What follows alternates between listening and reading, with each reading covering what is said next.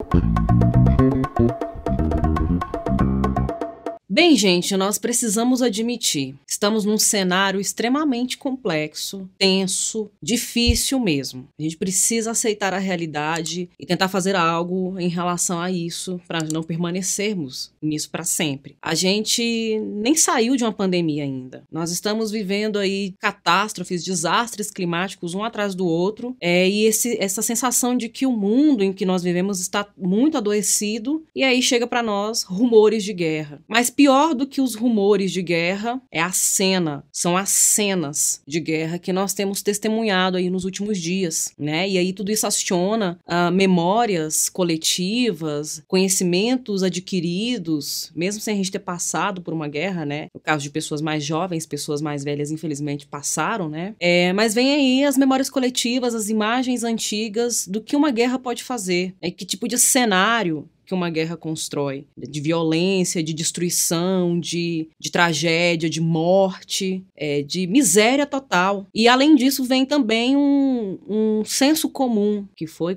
construído, instaurado, está entre nós ao longo do tempo, do significado de uma guerra, né? A guerra, guerra, quando a gente fala em guerra, ela pode trazer vários sentidos, né? O sentido da matança mesmo, da carnificina, é, da injustiça, da crueldade desmesurada. Mas também existe um imaginário aí de que a guerra é coisa feita por homens. É, existem narrativas clássicas na literatura ocidental que colocam a guerra nesse lugar, né, como um valor, como um feito heróico, né? A gente tem narrativas importantes nas epopeias como Odisseia, Ilíada, é, os Lusíadas, Eneida, que mostra a guerra aí como um, um palco de heroísmo dos, do, dos grandes heróis, né, dos grandes protagonistas, sempre eles homens. Mas eu tô aqui hoje para dizer que as coisas não são bem assim, né? A guerra tem um poder de destruição maldito, nefasto, sobre todos os seres viventes na Terra, né? Homens, mulheres, jovens, crianças, idosos, animais, plantas, a natureza, cultura, religião, fé, tudo isso é simplesmente demolido pelo poder nefasto de uma guerra. E é por isso que hoje eu venho com um livro, um dos mais difíceis de ler na vida.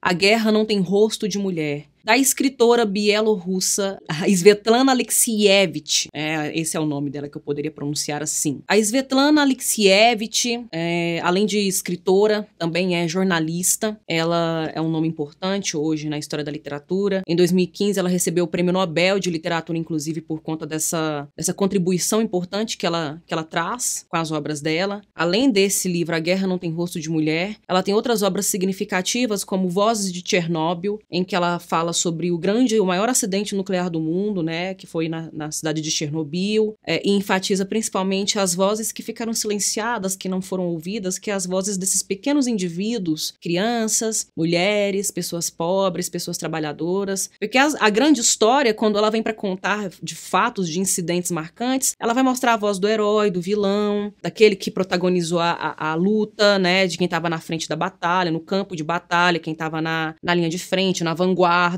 é, soldados, fuzileiros, franco-atiradores, né? Todas essas figuras aí, quem entrou primeiro no local, essas figuras costumam ser ouvidas. Mas e aqueles que são indiretamente atingidos por esses acontecimentos caóticos, né? Normalmente não são pessoas ouvidas. E ela ouve essas pessoas. Assim como, por exemplo, no outro livro, né? O Fim do Homem Soviético, num calhamaço gigantesco, em que ela vai falar dessa mentalidade soviética que como ela se instaura, como ela atinge as pessoas, qual é o percurso dela ao longo da história da, da União Soviética, da antiga União Soviética, como ela acaba, se é que ela acaba. É uma escritora que tem uma atuação muito importante dentro da história da literatura, é um olhar literário, poético para o mundo, mas também oferece importantes contribuições para a história, é, importantes contribuições para documentar a história da humanidade aqui na Terra e todas as suas invenções, né? Tudo que foi criado, tudo que foi construído, como tudo isso é muito complexo. Ela é uma escritora bielorrussa, né? Assim, você vai pesquisar sobre ela, é assim que aparece identificado. É, mas ela nasceu na Ucrânia. Ela nasceu numa cidade, inclusive eu vou olhar minha colinha aqui porque é um nome muito complicado de pronunciar. É a cidade chamada Ivano-Frankivsky hoje não existe mais, hoje tem outro nome. Ela nasceu nessa cidade que era localizada na Ucrânia, mas ela cresceu na Bielorrússia. E isso, é, essa nacionalidade dela, né, essa naturalidade dela já mostra a complexidade de tudo isso, de tudo isso que permeia não só a localização geográfica dessa escritora, mas dessas narrativas e do que está acontecendo agora, né? Que a Bielorrússia, ela faz fronteira tanto com a Ucrânia quanto com a Rússia. É, e ali o idioma, ele é um idioma aparentado do ucraniano e do russo. Então nós estamos falando de relações é, muito muito íntimas, né? Relações mesmo entre essas essas nações, essas mentalidades, essas culturas que são são histórias que andaram juntas, são nações que andaram juntas, são mentalidades que pensaram juntas, mesmo em meio ao conflito. Então pensar, né, não, não querendo entrar no terreno da geopolítica, porque não é minha área, né, mas pensando a partir da literatura e o que a literatura me oferece para enxergar o mundo, é muito complexo simplesmente dizer é isto ou é aquilo, né?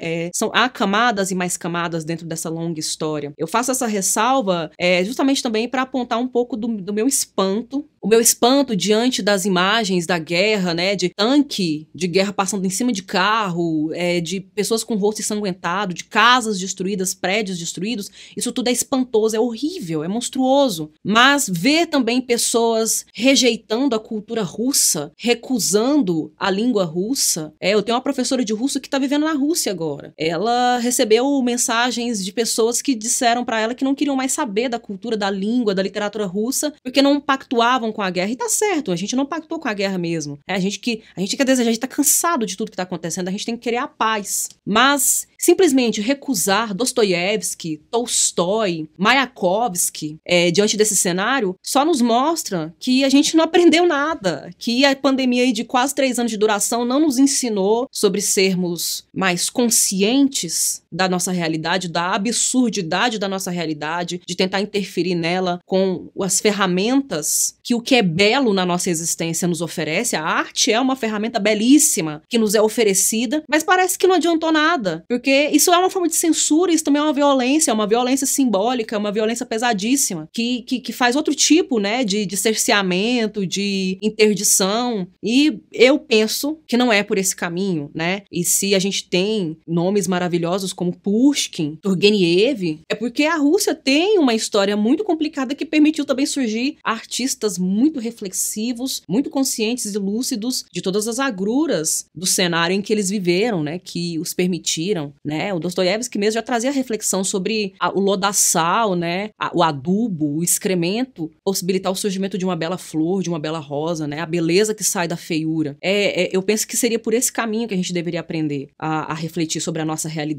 né? E esse livro ele vem aqui para contribuir para essa reflexão. Embora seja um livro muito difícil, muito doloroso de ler, não é um livro agradável. É um livro inclusive que pode nos colocar numa disposição anímica como essa, né? De pensar pelo que essas pessoas passaram e principalmente porque essa, pelo que essas mulheres passaram. Porque em que na guerra não tem rosto, a guerra não tem rosto de mulher, a Svetlana vem para quebrar um paradigma que estava estabelecido de que as guerras são acontecimentos para é, propiciar né, a manifestação do heroísmo de grandes homens, de grandes líderes, de grandes comandantes, né? Odisseu, Agamenon, Menelau, não. Não, não é disso que se trata, né? A guerra tem um outro lado, né, que é um lado B, um lado pouco explorado, que é o lado daqueles que ficam sem comida, sem casa, sem honra, sem dignidade, sem cidadania, por conta da briga de cachorros grandes, né? De figuras que simplesmente não sabem nem da existência desses indivíduos, né? Que estão nem aí para isso. A verdade é essa, né? Não estão nem aí para isso. Só querem do, saber do poder, do poder e do poder, né? E como isso muda as mentalidades dessas pessoas. Como às vezes essas pessoas abominam a barbárie, mas fazem parte da barbárie se orgulham de fazer parte dessa barbárie. Isso tudo é muito curioso, é muito contraditório, é muito complexo, né? Não, não, não cabe aqui maniqueísmos. A gente está no século XXI, gente, não cabe aqui mais maniqueísmos. As coisas não são feitas mais de 8 ou 80. Entre o 8 e o 80 existem muitas nuances, existem muitas unidades, ainda existem muitas dezenas. Então não dá para simplesmente separar o joio do trigo de uma forma simplista, de uma forma definitiva. Não dá. É, e aqui ela traz mulheres mulheres mais velhas, mulheres que estavam em vias de se casar, mulheres que estavam grávidas, mulheres que ainda eram meninas, que ainda eram garotas, que ainda não haviam nem menstruado, que ainda não haviam conhecido o primeiro amor, nesse cenário de guerra, pegando numa metralhadora, atirando num soldado à distância, tendo que matar um cavalo para poder matar a fome, no meio da água, do escuro, no meio da noite, depois de um barco ter bombardeado, catar a primeira coisa que sente a presença ao lado e sair arrastando para salvar e depois percebe que é uma beluga, que não salvou nenhum ser humano, mas salvou uma beluga, ter as duas pernas fraturadas e ter que se arrastar para sobreviver, para se salvar, né? Mulheres que ficaram sem menstruar no meio do campo de batalha, como se deixassem de ser mulheres pensando nessa nessa coisa da biologia, né? Então são definições que estão para além da biologia, do social, do político, né? É, coloca ali a, a figura humana num lugar que transita entre o animalesco selvagem e o humano racional, que pensa, que passa pela consciência lógica, né? É a mistura disso tudo. Essas particularidades da existência, elas meio que são apagadas momentaneamente, mas quando voltam, voltam com força total. No caso do relato de uma de uma combatente que estava com muito sono, havia dias que ela não dormia e ela não conseguia mais parar em pé e ela tá levando um veículo transportando um monte de doentes dentro de um veículo. Quando chega ao hospital, ela deixa esses, esses doentes lá e para voltar, o veículo vazio, ela aproveita uma pausa para dormir. E aí, quando ela chega à base, ela tá envergonhadíssima por ter dormido num cenário onde os outros colegas não haviam dormido, ninguém tinha dormido, tava todo mundo caindo em pé de sono, morrendo, dormindo em pé, caindo, né, em pé, tombando de sono, de cansaço, de exaustão, e ela lá, novinha, fresquinha como um pepino que ela fala. Então é tudo muito as necessidades básicas, fisiológicas da nossa existência são aqui tratadas como secundárias, né? A ordem primeira, a necessidade primeira é matar, matar, matar, matar. Até sobreviver é secundário, matar é, é a primeira necessidade básica. Esse livro foi publicado no ano de 1985, né? Então só 30 anos depois, em 2015, é que o conjunto dessa obra vai receber o Nobel de Literatura por essa importante é, contribuição, né, para a memória, para a consciência humana, como eu mencionei, e que traz relatos de mulheres. É, a princípio ela conta, né, dos obstáculos que ela, que ela enfrenta, que ela vivencia. De chegar numa casa, numa família em que marido e mulher, os dois estiveram na guerra, os dois eram soldados, e aí o marido atravessar a fala da mulher, não, ela não vai contar do jeito certo, eu que sei do jeito certo. Ó, oh, não vem com aquela coisa de choro, de dor, de frio, de fome, não. A gente tem que falar da vitória, a gente tem que falar do que a gente alcançou. É, então há ainda essa tentativa de predomínio de uma voz majoritariamente masculina, porque existe, né, no nosso imaginário uma concepção de que guerra é coisa de homens, né, uma coisa masculina, mas ela não, ela quer trazer a perspectiva das mulheres aqui. E isso vai se resvalando, né, para outras perspectivas depois, né, das crianças, dos órfãos, né, de dessas pessoas pessoas invalidadas, incapacitadas de ir para o front, como elas ficaram, né? Então, ela, ela quer ouvir essas vozes e ela nos traz essas vozes. Né, de como essas mulheres foram mulheres no campo de batalha, das adversidades que elas enfrentaram dentro de um cenário hostil a todos os seres humanos, homens e mulheres, jovens ou idosos, mas também as adversidades impostas a elas pela condição de serem mulheres, né? Sejam essas adversidades construídas socialmente, né, so, é, politicamente, é, culturalmente, mas também essas que são colocadas pela biologia, no caso da menstruação, de hormônios, é, de, de fragilidades, né, que foram impostas, que foram atribuídas ao corpo feminino, o sexo frágil, a gente vê aqui que de frágil esse sexo não tem nada. É um livro muito, muito doloroso, muito, muito forte, por isso ele está inscrito no que alguns estudiosos hoje chamam de literatura de testemunho, né, e o que é literatura de testemunho. Eu vou ler a definição de literatura de testemunho para não, não, correr o risco de, de, de, deixar de fora, né, algum elemento básico dessa definição. Literatura de testemunho pode ser entendida como uma forma de recriação de mundos baseados em experiências memorialísticas de sujeitos que testemunharam de alguma forma um evento histórico. Narrativas testemunhais são reconstruções de mundos implantados pelo autor. Então a gente tem aqui é, uma literatura que vai falar, uma literatura de testemunho que vai falar de, de acontecimentos marcantes da Segunda Guerra Mundial. Mas a Segunda Guerra Mundial, ela é muito contada para nós aqui no Ocidente, muito da perspectiva dos judeus, da perspectiva da Alemanha nazista, né? É, é muito isso que chega até nós. Essa narrativa histórica, esse fato, ele é bastante explorado. Todo ano a gente tem novidades no que diz respeito ao que fala da Segunda Guerra Mundial, seja no cinema, na literatura, seja em documentos históricos. Ela traz a história da Segunda Guerra Mundial de uma outra perspectiva, né? Então, essa outra perspectiva não diz respeito somente à figura feminina, à figura das mulheres, às vozes femininas na guerra, mas também à voz dessas mulheres soviéticas na guerra, essas que foram mulheres soldados na guerra. Mas eu acredito que qualquer coisa que eu venha falar não não consiga dar um mínimo, um grão de areia do que essa obra é. Então, para que a minha indicação de leitura e de reflexão seja mais objetiva, né, e seja mais eficaz, eu selecionei alguns trechos que eu queria ler, é, até para ficar como uma uma possibilidade, né, de, de isca para vocês quiserem olhar para essas histórias de uma outra perspectiva, né, que não somente essas que são relatadas até nós pelos meios de comunicação, seria excelente pensar aqui. Um dos trechos é uma reflexão da própria Svetlana, que ela fala assim: Já aconteceram milhares de guerras, pequenas e grandes, famosas e desconhecidas, e o que se escreveu sobre elas é ainda mais numeroso. Mas foi escrito por homens e sobre homens, isso ficou claro na hora. Tudo o que sabemos da guerra conhecemos por uma voz masculina. Somos todos prisioneiros de representações e sensações masculinas da guerra, das palavras masculinas. Já as mulheres estão caladas. Ninguém além de mim fazia perguntas para minha avó, para minha mãe. Até as que estiveram no front estão caladas. Se de repente começam a lembrar, contam não a guerra feminina, mas a masculina. Seguem o cânone. Então a gente tem aqui um questionamento também sobre o próprio cânone literário, né? Os relatos femininos são outros e falam de outras coisas. A guerra feminina tem suas próprias cores, cheiros, sua iluminação e seu espaço sentimental, suas próprias palavras. Nela não há heróis nem façanhas incríveis, há apenas pessoas ocupadas com uma tarefa desumanamente humana. E ali não sofrem apenas elas, as pessoas, mas também a terra, os pássaros, as árvores, todos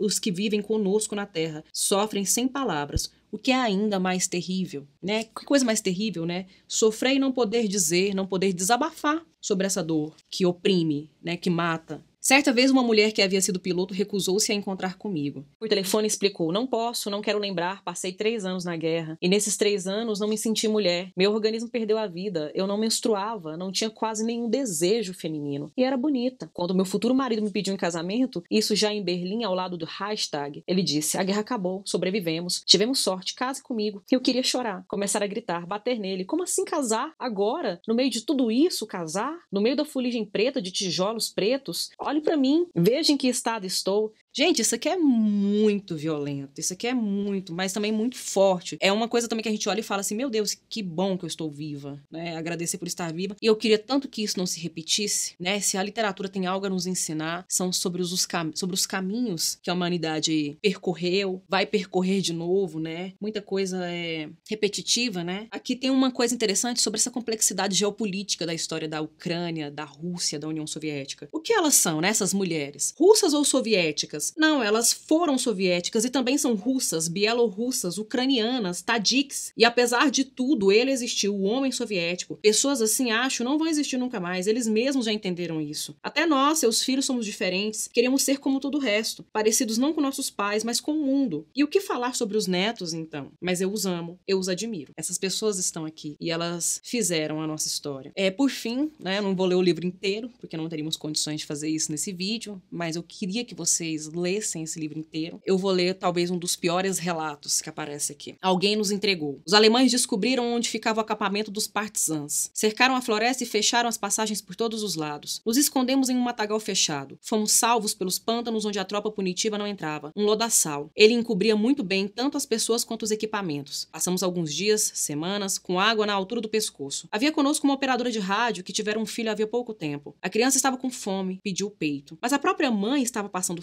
fome não tinha leite e a criança chorava. Os soldados da tropa punitiva estavam por perto. Tinham cachorros. Se os cachorros escutassem, todos nós morreríamos. Todo o grupo, umas 30 pessoas, entende? O comandante tomou a decisão. Ninguém se animava a transmitir a ordem para a mãe, mas ela mesma adivinhou. Foi baixando a criança enroladinha para a água e segurou ali por um longo tempo. A criança não gritou mais, nenhum som. E nós não conseguíamos levantar os olhos, nem para a mãe, nem uns para os outros. Eu não vou me despedir com alegria, com entusiasmo, com efusão das emoções. Eu vou me despedir com com esse nó aqui na garganta, com esses olhos marejados, desejando um mundo melhor e de paz. Eu fico por aqui. Eu agradeço que quem tenha ficado comigo até esse final e que a gente possa Até mais.